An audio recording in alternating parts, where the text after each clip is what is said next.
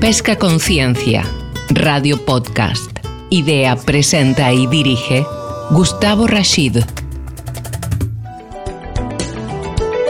¿Cómo les va? Un nuevo capítulo de nuestro programa de radio eh, referenciado con nuestro periódico digital pues, Pesca Conciencia, eh, hoy eh, dedicado al puerto de Celeiro, con invitados en estudios y por supuesto también participantes en forma telemática, de hablar justamente de, este lugar por excelencia de la industria pesquera española, del que quizá no sabemos demasiado de lo importante que es. Esto es lo que veníamos hablando justamente hace un rato en la trastienda con eh, Eduardo eh, eh, Miguel López, que es el director adjunto del puerto de Celeiro, eh, a quien me está acompañando en estudio. Eduardo, gracias por participar. ¿Cómo estás? Gracias a vosotros por invitarme. Bueno, eh, eh, ojalá podamos charlar en el programa todo lo que vinimos hablando en los últimos minutos. También está con nosotros, pero participando en forma telemática, el gerente de la Organización de Productores 77 del puerto de Celeiro, don Jesús Lourido García. Jesús, ¿cómo estás? Gracias por participar. Y nos acompaña eh, también Manuel eh, Bermúdez eh, jefe de proyectos del puerto de Celeiro. Manuel, ¿cómo estás? Hola, buenos días. Bueno, gracias por Muy estar. Bien. Tú nos escuchas bien, ¿verdad? Muy bien. Bueno, bueno, eh, participando de este este tema, eh, justamente lo prometido, el puerto de Celeiro y poder hablar eh, justamente eh, de esta sociedad anónima fundada en 1994, eh, pero también eh, una organización de, de, productores desde el año 2014. Eh, mejor que Eduardo nos pueda contar un poco la historia de, y la magnitud de lo que significa eh, el puerto de Celeiro. Es que nosotros somos raros. y hace 27 años muchísimo más, porque claro, en aquel momento decidimos que éramos una cofradía de pescadores, uh -huh. como las que existen en la mayoría de los puertos, y, y pensamos que eso ya no, no, no, podía seguir así.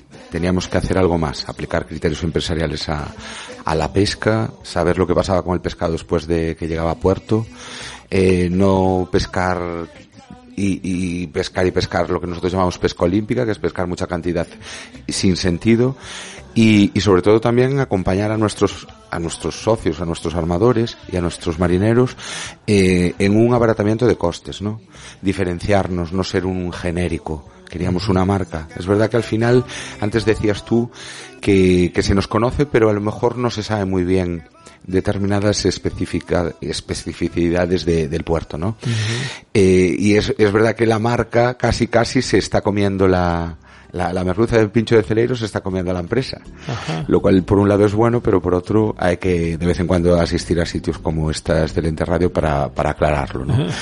Entonces nace esa empresa con ánimo de, de, de hacer cosas interesantes en el mundo del mercantil, pero también empieza a crear empresas y hasta un total de 12 empresas, somos un grupo de 12 empresas, con un carácter de cooperativa, pero realmente somos una sociedad anónima, que lo que trata es eso, de hacer abaratamiento de costes de efectos navales, de aparatos electrónicos de barcos, de mantenimiento de frío, empresas de comercialización, tanto de pescado fresco como de la aleta, por ejemplo, de nuestros espaderos.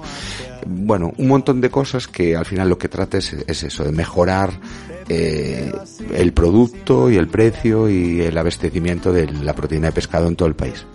Eh, en la experiencia de la que te refieres, Eduardo, que es el poder sumar eh, a todos los actores que de alguna manera operan en el puerto de Celeiro, eh, ¿ha sido la clave de crecimiento? Sin duda. A mí a veces me preguntan, ¿cuál es el éxito de Puerto de Celeiro? Y el único éxito que tiene Puerto Celeiro es haber conseguido que un grupo del sector primario, que son individualistas, que son competitivos, que son reacios a cambios, eh, conseguir aunarlos y decir, vale, muy bien, tenéis todos empresas familiares, eh, todos buscáis vuestro beneficio, pero hay cosas que si os juntáis y la hacemos todo el puerto podemos ser mucho más fuertes.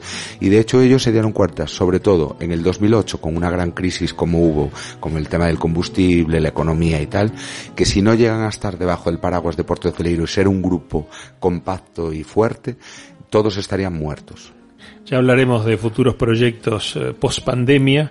Eh, creo que hemos retomado la comunicación con Jesús Laurido García, gerente de la Organización de Productores del Puerto de Celeiro. Ahora nos escucha Jesús. Perfectamente, Alto. Y claro, es eh, lo que tiene este nuestro trabajo, estas llamadas eh, que hay que atender urgentes, pero encantados de compartir con vosotros.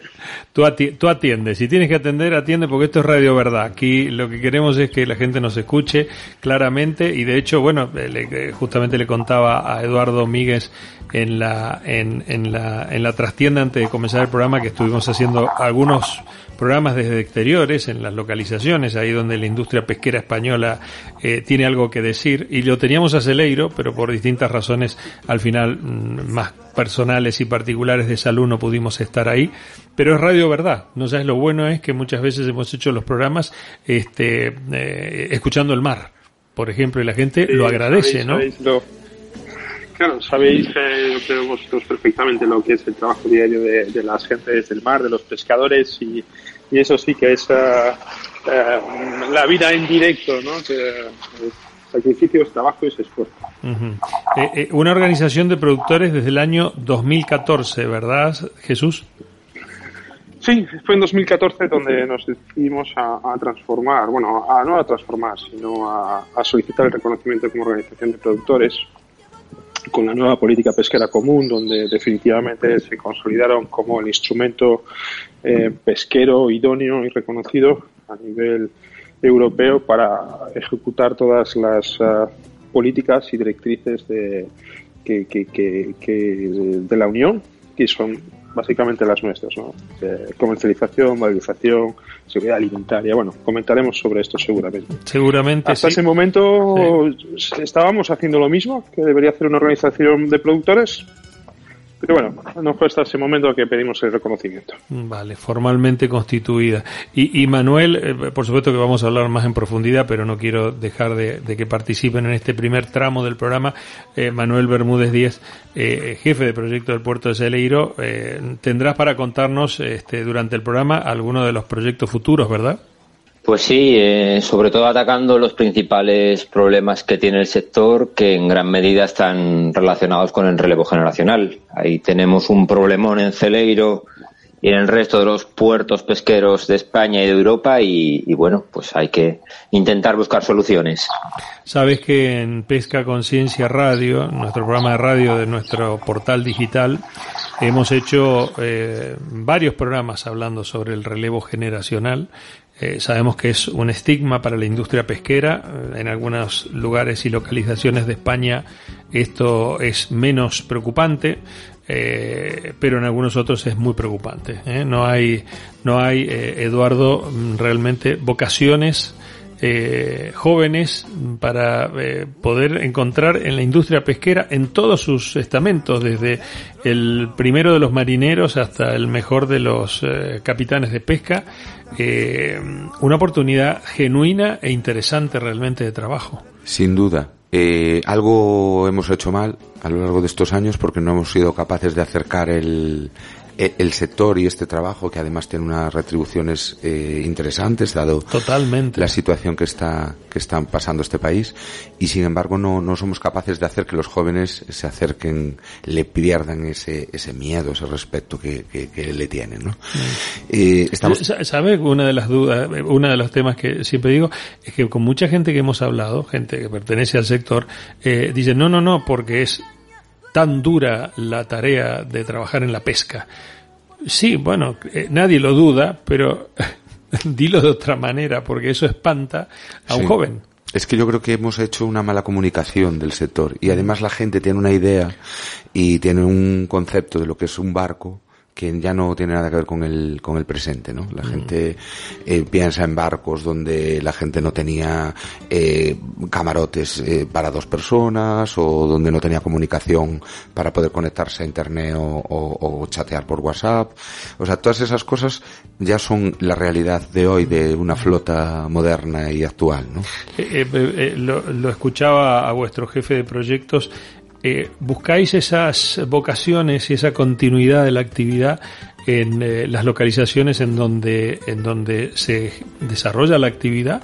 Eh, o, no pensáis que mm, quizá, por ejemplo, Madrid, digo porque esta emisora de radio, por supuesto que se escucha en toda España, pero Madrid eh, puede ser una plaza interesante para mm, la búsqueda eh, de, de, trabajadores ¿eh? y profesionales en, base a las necesidades que tenga la flota o que tenga la actividad. Eh, Madrid es un lugar importante. Digo porque hay mucha inmigración eh, necesitada de trabajo. Eh, hay hay muchos, muchos españoles que también les, les gustaría deslocalizarse de la gran ciudad e ir a, a, trabajar en alguna aventura fantástica como es la, la pesca. Yo sí opino en forma positiva. Para, mí la pesca es una realmente la industria pesquera la actividad pesquera es una pasión.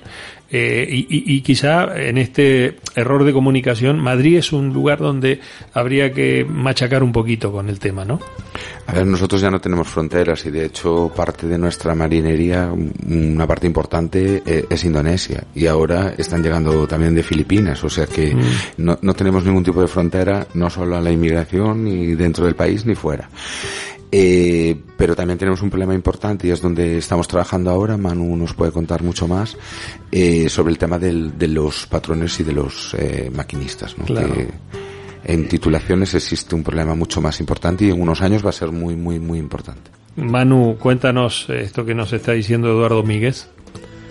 Sí, pues a ver, el problemón es que concretamente en Celeiro el 60% de nuestros patrones, que es la generación más importante de pesca que hemos tenido, eh, se, se, va a retirar en cuatro años. Se está retirando. En los próximos cuatro años el 60% va a desaparecer y no llega gente suficiente por detrás.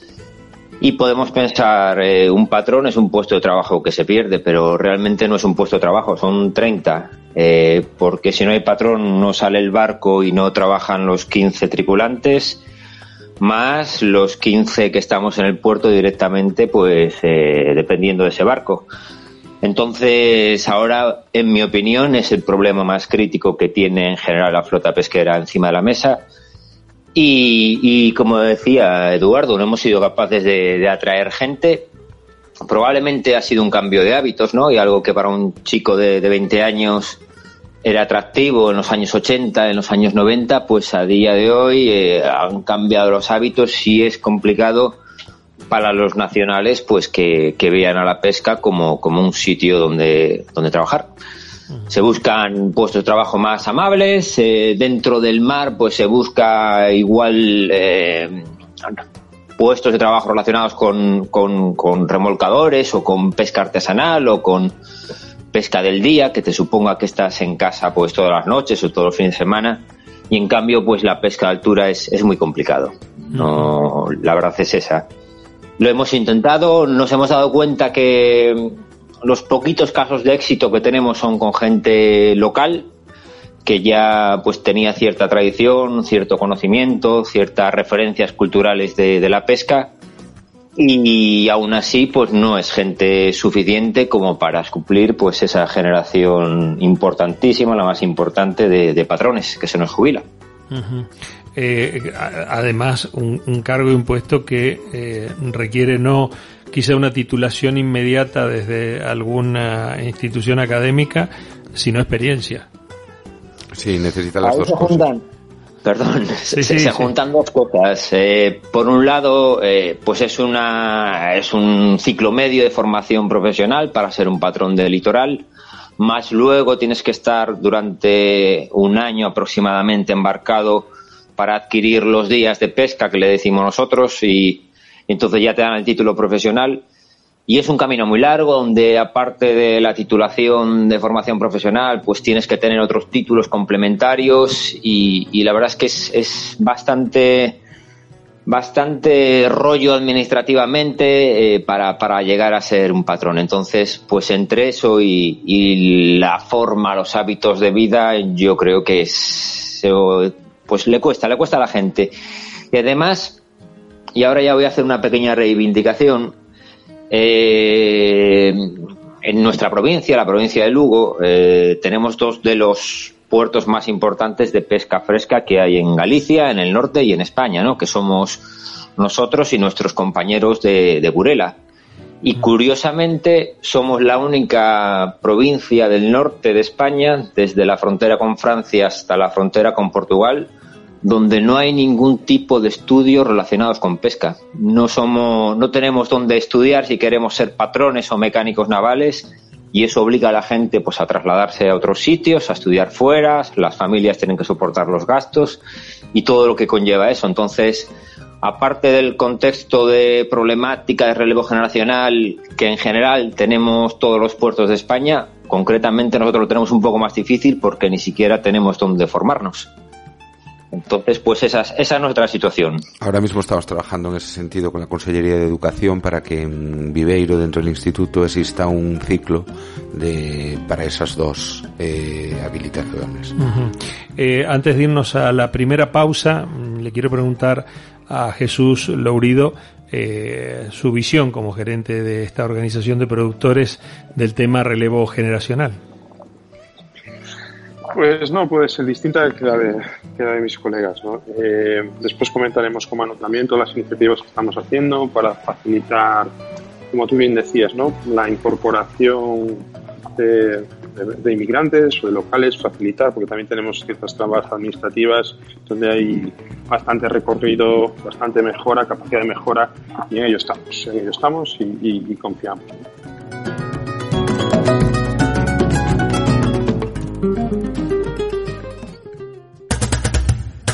Pesca Conciencia. Noticias trascendentes del ámbito nacional e internacional y análisis con opiniones destacadas. Idea, presenta y dirige Gustavo Rashid. Continuamos en nuestro programa. Eduardo, me gustaría que fuésemos capaces de hacer una foto de lo que significa el puerto de Celeiro y, y, y esta este mare magnum de distintos actores que componen toda esta sociedad anónima, en fin, les gustasteis la cabeza a todos. Esto es meritorio, es fantástico. Yo creo en el trabajo en equipo y creo que en las alianzas y en las uniones es la única solución, eh, para más que fundamentalmente para las crisis y para mejorar y, y hacer más competitivos los mercados. Eh, eh, ¿Quiénes la componen? Pues la componen eh, armadores, desde barcos que pescan en gran sol, fundamentalmente merluza, hasta barcos pequeños, arrastre litoral, cerco. Toda la flota de Celeiro está dentro de Puerto de Celeiro como accionistas. Uh -huh. O sea, nuestros accionistas son armadores. No hay ni armadores especulativos, ni inversores, ni nada. Tienes que tener una, un barco. Uh -huh. y, y luego Puerto de Celeiro es propietario de esas 11 o 12 empresas de servicios. Uh -huh.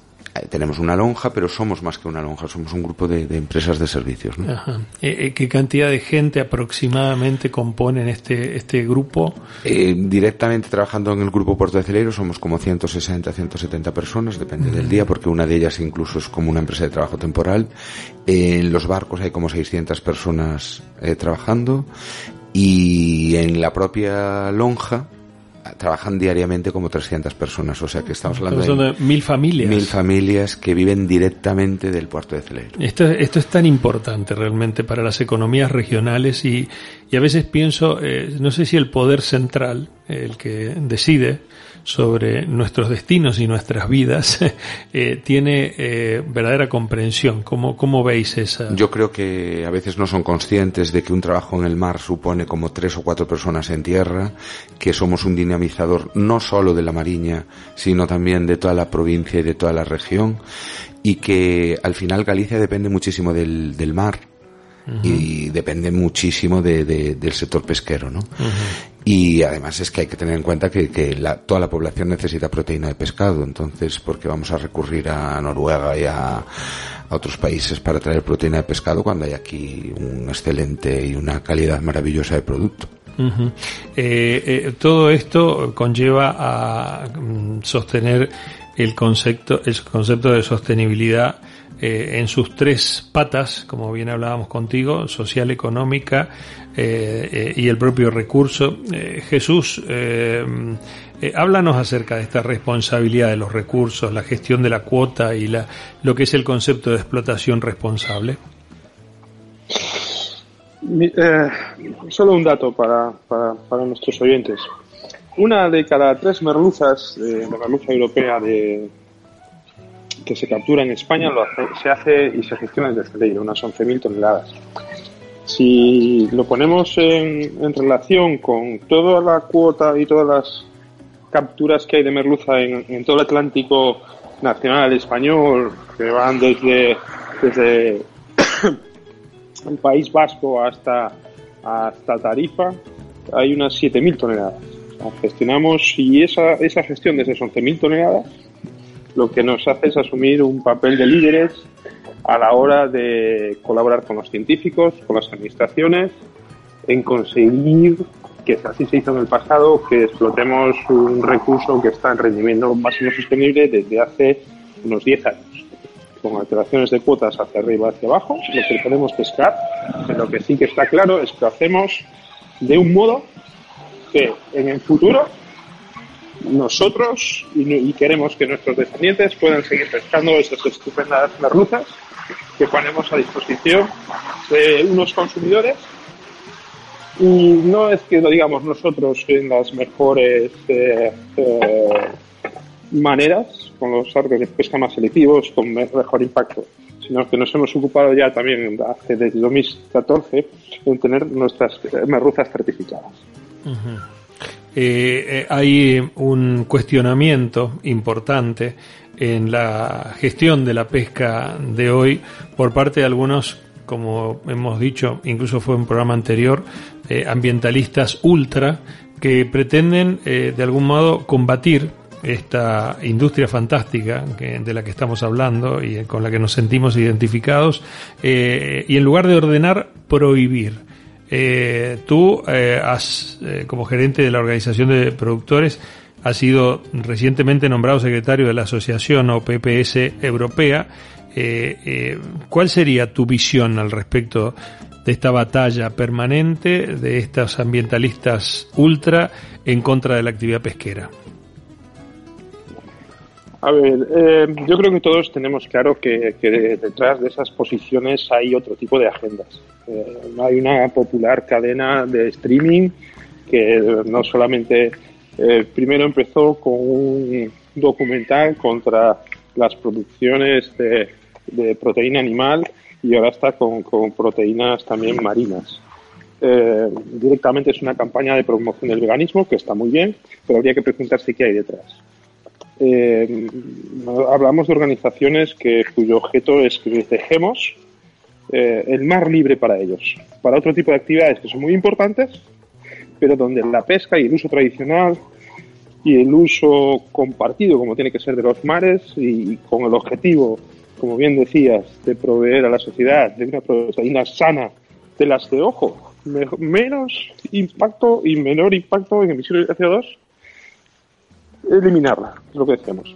Sus agendas no son públicas, pero sí podemos deducir quién está o quién podría, o intuimos quién podría estar detrás. Eh, Eduardo, tu opinión al respecto. A ver, nosotros somos más ecologistas que la mayoría de las ONGs ecologistas. Y de hecho, cuando eh, buscamos una certificadora para nuestro producto estrella, que era la merluza de palangre, eh, se, nos, se nos ofrecían certificaciones que no tenían en cuenta, por ejemplo, el, el tema social. Y a nosotros no nos valía. Nosotros queremos esas tres patas. Queremos también que se certifique que toda la gente que trabaja en nuestros barcos tienen unas condiciones dignas, son legales, eh, tienen permisos de trabajo, eh, tenemos que presentar las justificaciones, sus pasaportes y sus NIES y todo, y no una declaración jurada en la que no se sabe lo que estás declarando. Entonces, desde ese punto de vista, somos más ecologistas que las certificadoras, que muchas de las grandes, famosas certificadoras. Y, y, tenemos en cuenta eso, el recurso pero también tenemos en cuenta que hay que ser económicamente sostenibles. O sea, estamos en un sector en el que si no ganamos dinero, eh, nos vamos todos a nuestras casas.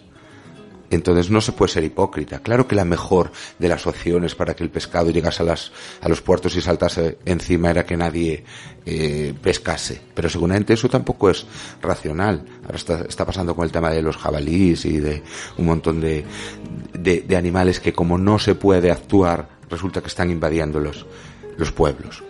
O sea, todo tiene un, un, equilibrio y en ese equilibrio está pescar y está la necesidad de tener proteína sana y, y, sostenible y, y necesaria. Hablando en términos de certificación y sostenibilidad, eh, Manuel, tú que eres el jefe de proyectos del puerto de Celeiro, eh, Friends of the Sea, FOS. Eh, cuéntanos sobre eso.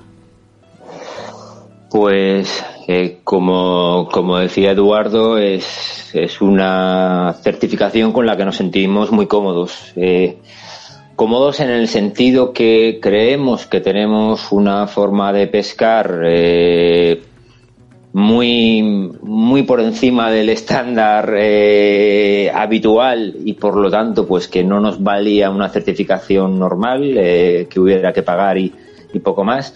Entonces el nivel de exigencia que nos, que nos piden medioambientalmente pues nos encanta porque así evidenciamos lo, cuidadosos que es la pesca que hacemos con anzuelo y la selectividad que tenemos.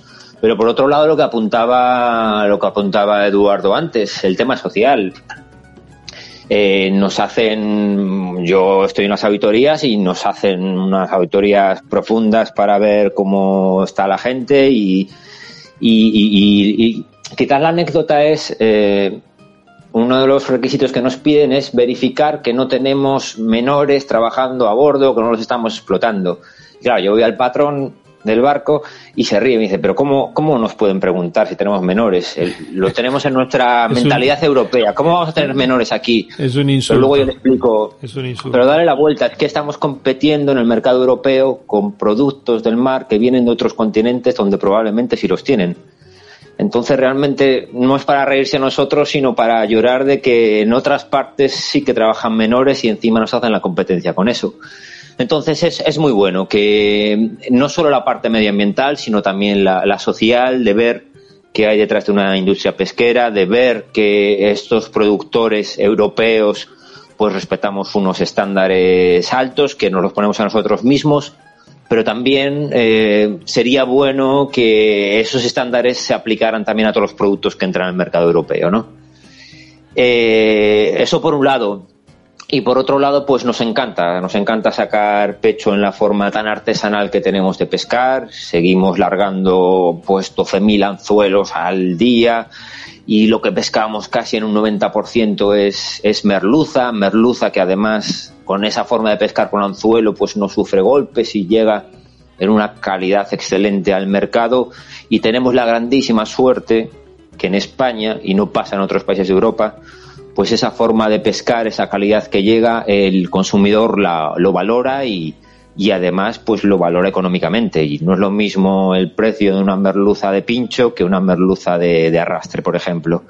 Entonces, pues damos gracias a que en España esto sí que pase, que por ejemplo no pasa en Noruega, y, es lo que nos hace seguir. Eh, no estamos pescando en cantidad, pero sí que eh, conseguimos unos precios que nos dan prosperidad a nuestro puerto y eso al final es, son puestos de trabajo y es lo importante.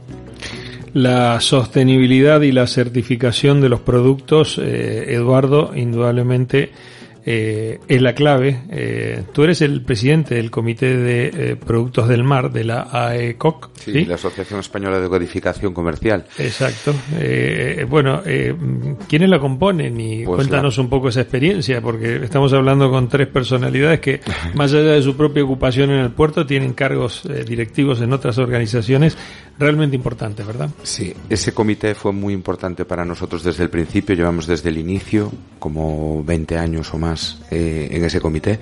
Yo fui presidente ya en otra ocasión, hasta el 2008, y ahora desde el año pasado vuelvo a ser presidente. ¿Qué la componen? Grandes áreas, Carrefour, Mercadona, Corte Inglés, Eroski, Gadis, Pescanova, o sea, grandes monstruos del sector eh, pesquero nacional, pero también logísticos. Y, eh, y, nosotros, yo siempre de, broma, ¿no? Con, ellos, porque llevamos muchos años trabajando y además muy bien y muy duro. Eh, eh, estudiamos al consumidor, los hábitos, qué cambios con esta pandemia, por ejemplo, qué, qué cambió, eh, cómo la gente va a la pescadería o no va a la pescadería o empieza a comprar eh, de forma virtual también incluso los productos de la pesca. Mm. Eh, todo eso se estudia dentro de ese, de ese comité. Pero también riesgos alimentarios, trazabilidad. Cuando no había ley de, trazabilidad, nosotros hicimos un piloto Celeiro, Isilacal, Carrefour y Eroski. Quiero decir que que estamos muy, muy obsesionados y, por dar información al consumidor, por dar visibilidad, por dar transparencia, porque la gente pueda llegar a un, a un mercado en Albacete o en Madrid y con su teléfono poder saber la historia de ese producto, ¿no? Y con un QR, pues saber que ese producto es de un barco de Celeiro del, del Albelo y que fue pescado un gran sol y que se descargó el día no sé qué en Celeiro y que no haya miedo a, a, a contar la verdad. Ya no hay que ocultar cuántos días tiene el pescado. Lo que hay que hacer es tratarlo bien desde que se pesca hasta que se consume. Mira, y pienso, y me hago cargo de esto que digo, si alguno de los productos de la, de la flota subsidiada china tuvieran este eh, código QR para saber la trazabilidad de ese producto. Sí, a nosotros es, es que, ciencia ficción, ¿verdad? Como él decía, ¿no? Incluso también cuando hablamos de merluzas y pensamos en otros países, Eh. nosotros vemos, porque tenemos flotas de palangre de superficie en otros países que ven cómo se pesca la merluza pues en el sur de África, en Chile, o en, en otros, en otros países, ¿no? Y en qué condiciones. Entonces, claro, luego competimos en el mercado, como bien se, se decía. Sí, y, a precios de dumping que genera la competencia desleal de aquellos que ofrecen en el mercado, por supuesto, porque no cuentan con, con toda la, digamos, este, la, componente de gastos de lo que significa una pesca eh, sostenible. Eh, indudablemente eh, la competencia es absolutamente desleal en materia de, de precio competitivo, ¿no? Sin duda, Sí. es que no son iguales las condiciones económicas que tiene un país de, de Europa con las condiciones económicas que tiene un país en África. La información coyuntural y de tendencia sobre la industria pesquera nacional e internacional están en Pesca Conciencia. Idea, presenta y dirige Gustavo Rashid.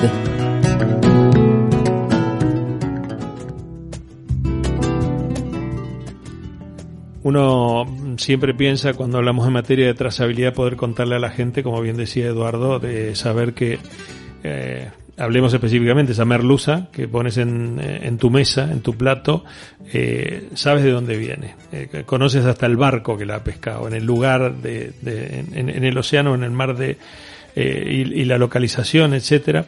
Eh, ¿Tú piensas que hay un, un, una verdadera valoración por parte de la gente de lo que significa eh, el esfuerzo eh, y la calidad con que la industria pesquera española, siempre hablo obviamente en términos loables, por supuesto que piratas hay en todos lados, pero Sí. me refiero, ¿la, la gente valora eso o simplemente va a la pescadería o al restaurante, pide, compra y come? Pero sabe, ¿tiene real magnitud de dónde viene todo este esfuerzo? No, la gente, en el general, el, Sí. el, el grueso de la población española no, no, no, no sabe, No sabe. tiene tanta información y además mm, no la valora tanto. Mm. Eh, el resto de Europa, por ejemplo, está dispuesta a pagar más por una certificación. Este país todavía no. Este país antes de la pandemia no compraba eh, prácticamente bandeja, ni filete, ni colas. Com- consumíamos eh, pescado entero, ¿no? Comprábamos pescado entero. Esto cambió, cambió radicalmente a raíz de la, de la pandemia y la gente empezó a, a- a hacer pedidos con su pescadería a través del, del teléfono y a través de WhatsApp. Entonces vino a, acelerar un proceso natural que estaba pasando ya en el resto de los países. Para bien y para mal, España también es diferente. También para bien porque tenemos un consumo elevado de, de pescado, igual que nuestro vecino Portugal. Eh, pero por ejemplo Inglaterra o otros países del norte pues consumen mucho menos eh, pescado que, nosotros, no Islandia o Noruega, ¿no? Y, y nosotros estamos ahora en ese proceso y grandes, dos de los grandes proyectos que, que estamos desarrollando, uno está, eh, este año estará funcionando ya, es la lonja online, la lonja de puertoceleiro.com, en el que una pequeña restaurante o un, una, una casa va a poder comprar su merluza y va a poder elegir cuánto quiere pagar por ese pescado y si lo quiere en filete, en rodaja, eh, y lo va a poder hacer directamente, sabiendo de dónde viene y lo que está consumiendo. Y luego un segundo proyecto que será el año que viene, que es eh, ya la digitalización total de la comercialización del producto, que es que las grandes áreas y las cadenas y todo el mundo pueda tener conocimiento de lo y pueda hacer proyecciones del producto que va a tener y pueda interrelacionar con los barcos cuando ya están pescando y no haya que esperar al día de una subasta para saber si hoy me toca pescado o no me toca pescado. Eh, Más previsión. Eh, Jesús, eh, Laurido, tú, eh, ¿cómo ves esta valoración o infravaloración que la gente tiene sobre lo que significa la industria pesquera española? Yo creo, como, estabais comentando, que ahora, eh, después de, este desastre, de esta pandemia, que, gracias a Dios estamos superando, se abre una ventana de oportunidad eh, para contarle a la sociedad eh, lo que hacemos, quiénes somos los pescadores responsables y para que ellos tomen su decisión. Hablabais hace un momento de trazabilidad, de responsabilidad. Nosotros, no sé si sabéis, sí, lo creo que lo habéis comentado y si no es solo el momento, fuimos los primeros, yo creo, en, Europa, sí, en España seguro, en Europa creo que también, eh, en dotar de tecnología blockchain toda esta información, ¿no? Y yo creo que va a ser el momento. El momento ahora es nuestra oportunidad como pescadores para que la sociedad sea consciente, como lleváis comentando a lo largo del programa, de lo que hacemos, por qué lo hacemos y que lo hacemos para ellos. Y que lo hacemos para ellos. Mira, nosotros tenemos un acuerdo, por ejemplo, con Ecoembes, que todo el mundo sabe, mm. yo creo que le suena recogida de plásticos, reciclaje y tal. Y llevamos años, en nuestros barcos traen los residuos a puerto, todos los plásticos, los, los cabos, todo lo que se encuentran, lo traen y, y luego se aprovecha para, pues para, incluso para Ecoalf, para las empresas estas que hacen, pues material deportivo y ropa y zapatillas y tal. Pero es que lo hacemos por convencimiento, no lo hacemos por, pero yo creo que ya hay que contarlo, hay que decir, oye, pues nosotros eh, o sea, lecciones de sostenibilidad y de, y de, y de ecologismo, ya admitimos las justas, porque llevamos muchísimos años trabajando. Susos te podría decir que cuando la gente ponía, echaba las manos a la cabeza para que se pusiesen cámaras en los, en los barcos y observadores, nosotros éramos un puerto voluntario de observadores y de hecho llevamos gente y ahora llevamos cámaras, pero de forma voluntaria porque no tenemos nada que ocultar y porque ya las épocas esas en las que se pensaba que el sector pesquero español era un, sector pirata y que lo único que hacía era salir a pescar, han cambiado. Lo que pasa es que eso hay, que decir a la gente que ya no somos tan malos y ni los otros son tan tan buenos. Mm. Eh, la pregunta que hago, Manuel Bermúdez, eh, obviamente tiene mucho que ver eh, con lo que yo considero que en términos de comunicación eh, la industria pesquera española y los armadores, eh, salvo las grandes marcas, quizás eh, hemos sido o han sido muy endogámicos.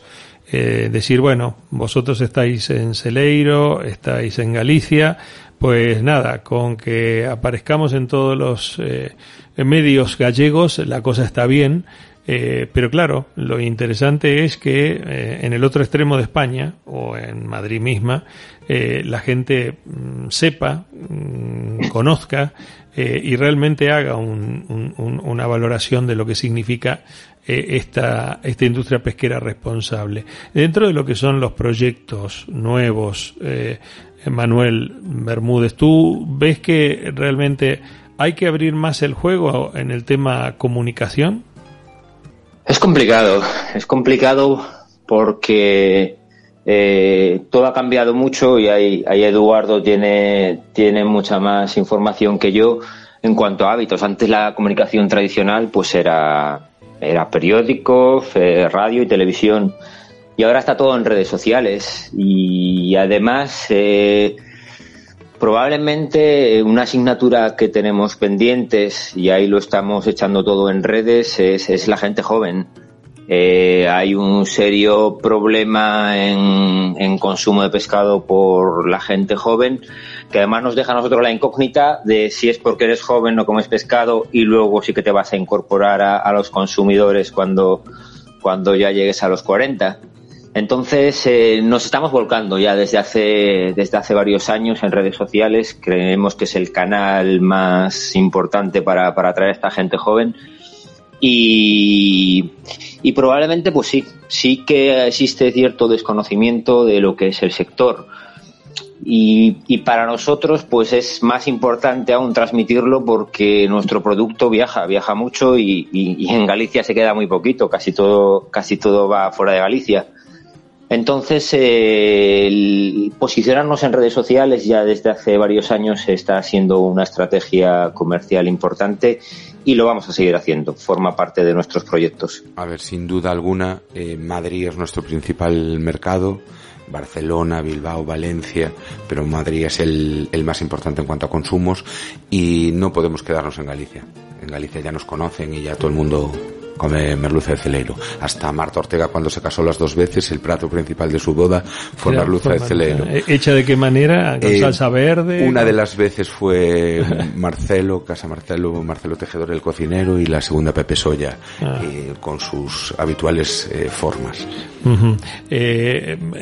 vamos arribando, porque esto es una, una revista, y, se acerca la hora de, de, de cenar a esta a este atardecer de los viernes eh, a una parte que siempre queremos hacer y que es eh, una componente muy importante eh, que además desde la radio tenemos que tener el desafío de recrear la imagen porque nosotros no tenemos imagen y es disfrutar el poder comer pescado Así que eh, yo quiero una foto de pensar de que Celeiro no es solamente un puerto, sino que también es un lugar en donde uno puede ir a un restaurante, una cantina o hasta una casa de familia y la tradición de eh, comer pescado es eh, parte de la cultura. Eh, ¿Cuál es esa foto? ¿Qué, qué, qué, qué, pescados? ¿Qué plato? Bueno, merluza desde ya. ¿Cuál es el plato? ¿Cuál es el plato característico? Eh, en fin, en cada lugar de España donde fuimos haciendo nuestro programa, eh, que después teníamos la suerte de muchas veces de, de que nos agasajasen con alguna comida a base de pescado del lugar, en cada lugar tiene su secreto, su pescado, su plato y, su filosofía y su historia, ¿no? La etimología de dónde viene ese plato. En Celeiro, ¿qué es lo que pasa? En Celeiro se come mucha merluza a la gallega, mm. se come mucho pulpo, se come mucho bonito en rollo, que es una forma de comer el bonito diferente que solo se hace en la, en la Mariña Lucense y en Asturias. Eh, y luego se come también mucho pescado del día en época somos muy de aprovechar también las épocas quiero decir en época de caballa se come caballa y en época de bonito se come bonito y, y en la sardina el jurel todas las fiestas en Celero tienen un día en Galicia tienen un día específico para la sardina una sardiñada o sea que somos muy de, pescado y somos muy de aprovechar también el producto de, temporada. Qué hambre, qué hambre que me da. Eh, también tenemos que tener un capítulo, eh, tanto para Jesús como para Manuel, de los próximos desafíos y los problemas actuales. Eh, Jesús, cuáles son los problemas y los temas a solucionar de esta industria dinámica y en permanente evolución rumbo a la mejor calidad. Se nos ha caído de nuevo Jesús. Pues Manuel, te... Eh, os comentaba. Sí, Jesús. Os comentaba, preguntabas por cuáles son los retos más importantes. Quizás eh, al principio del programa lo decíais, eh, level playing field, conseguir que los estándares europeos sean iguales y se, para los consumidores y los productos de los que disfruta nuestra gente. Lo decíais, no, ese es el reto más importante. Nosotros cumplimos, nosotros nos esforzamos, nosotros somos responsables.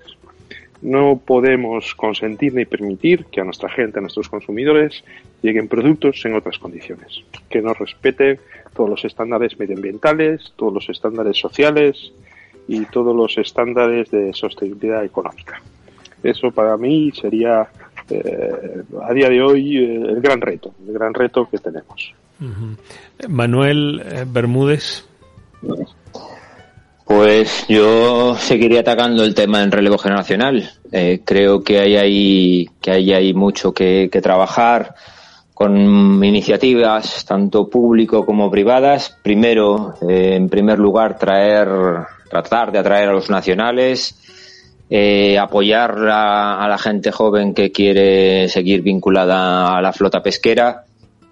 Y, en el momento en que veamos que eso no es suficiente, bueno, pues empezar también a buscar eh, convenios, a buscar colaboración de otros países donde haya profesionales eh, de pesca especializados, homologables en España y que compartan con nosotros pues idioma, por supuesto, e intentar pues eso que en ningún momento esta industria pesquera eh, estas flotas que, en su mayor parte pues son, son rentables y tienen mucho futuro por delante pues no no paren porque no tenemos patrones necesitamos patrones y necesitamos mecánicos entonces ese es mi mayor reto para los próximos años Eduardo el mío es la digitalización que todo el mundo pueda comprar pescado sabiendo lo que compra y directamente desde las propias lonjas. Desde cualquier lugar de España, en principio. Sin duda. Eso es importante. Es importante porque para los que incluso, bueno, vivimos lejos de la costa eh, y no tenemos la suerte de poder disfrutar un producto fresco, eh, necesitamos un canal y una herramienta para poder hacerlo. O sea, yo quiero comer eh, buen pescado, aparte, bueno, porque me, encanta cocinar y cocinarlo, eh, y, para ello el, el género es fundamental, eh, claramente. La frescura, la calidad, eh, un, un buen cogote de merluza, este, eh, simplemente a la sidra, por decirte una, Una, una, receta muy normalita, sin mayores este, intelectualidades ni estrellas eh, de ningún tipo, eh, me parece que tiene una calidad enorme cuando lo haces con un producto fresco que cuando lo, lo, haces con un producto congelado, más allá de que no estoy en contra de lo congelado, por supuesto, pero eh, hoy hablamos de Celeiro y quizá mm, justamente la fortaleza vuestra. Somos frescos. Exacto, somos frescos. es un eslogan, ¿no? Celeiro, somos frescos. Eso está muy bueno para, para vuestro marketing. Eh, así que bueno, yo eh, me gustaría ya hacer un cierre eh, y una ronda, por supuesto, para que agreguéis eh, en este que va a ser eh, un primer programa, haremos otros, porque me parece que eh, siempre apelamos a esta fórmula de la radio que mm, es interesante que no la gente diga no veo la hora de que termine este programa, sino que diga, uh, ya se terminó, qué pena porque estaba interesantísimo. Siempre hay que apelar a eso. Así que bueno, empiezo un poco por, por ti, Jesús Laurido, tu, tu, tu mensaje final. Mi mensaje final pues sería el de que nuestros oyentes, tus oyentes, confíen en la pesca, confíen en los pescadores, consuman producto español y congelado o fresco. Pero lo importante es que transmitan en su familia y que disfruten, lo decías, ¿no? Hablabas de cocina y de cocinar.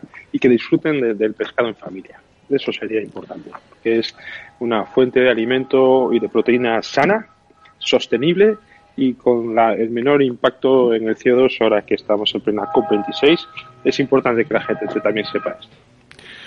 Manuel, tu mensaje final. Eh, es muy importante preocuparnos del medio ambiente, pero no dejemos nunca de lado la parte social a los pescadores y a los, y a los patrones de los barcos.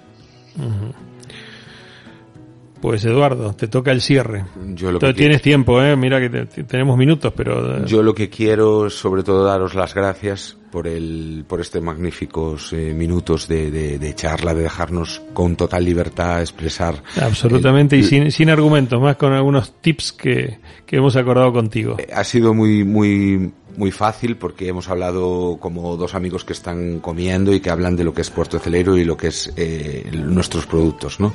Y yo lo que quiero es eso, que la gente sepa lo que es Celeiro, lo que hay detrás, lo que es nuestra merluza, pero que hay otros productos también de Celeiro y que, y que consuma pescado, que es sano, seguro, saludable y todos estamos ahora obsesionados por ser jóvenes y por tener un cuerpo maravilloso y no hay nada mejor que la proteína de pescado para, para esa salud y para esa, eh, ese físico maravilloso y con la mínima emisión eh, de, de, carbono, este, de CO2, mejor dicho, este, de todas las proteínas animales.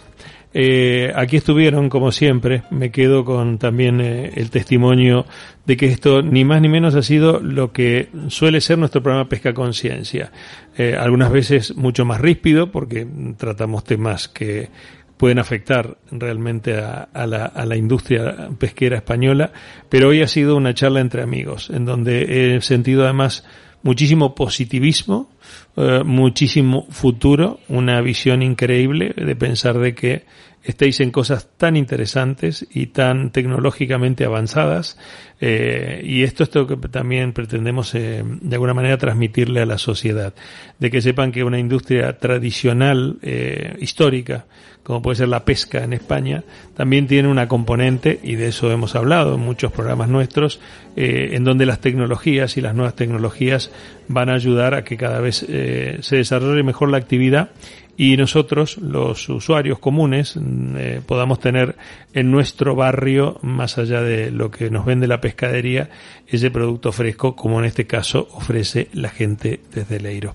Gracias por estar a todos eh, y nos volvemos a encontrar en un próximo programa de Pesca Conciencia Radio.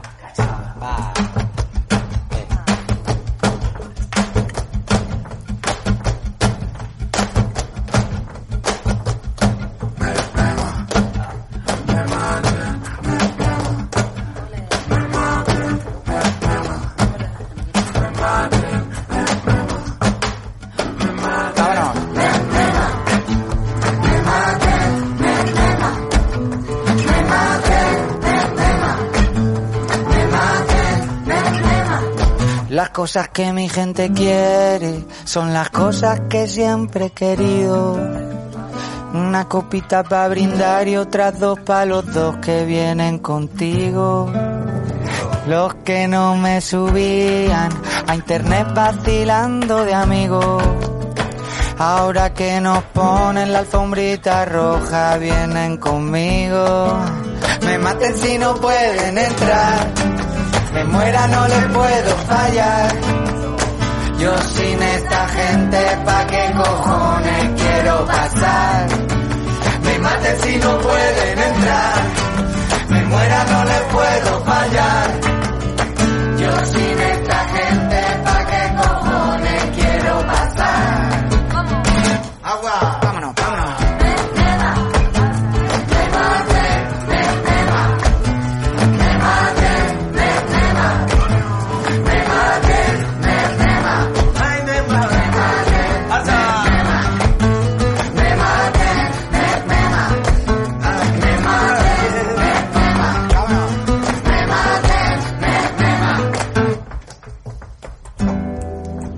la vida no pensamos que la gloria es el dinero. Pero, pero nos equivocamos. Nuestra gente lo primero. Y el pibe de la puerta dice que somos muchos.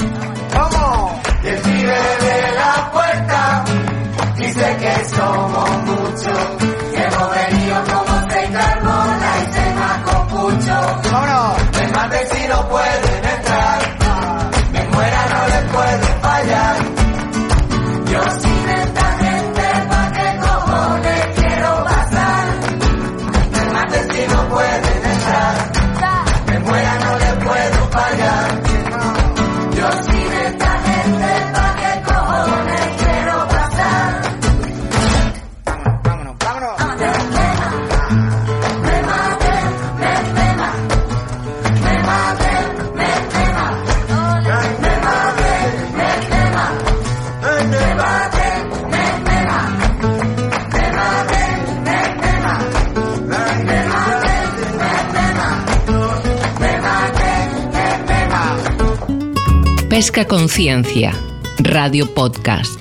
Idea, presenta y dirige Gustavo Rashid.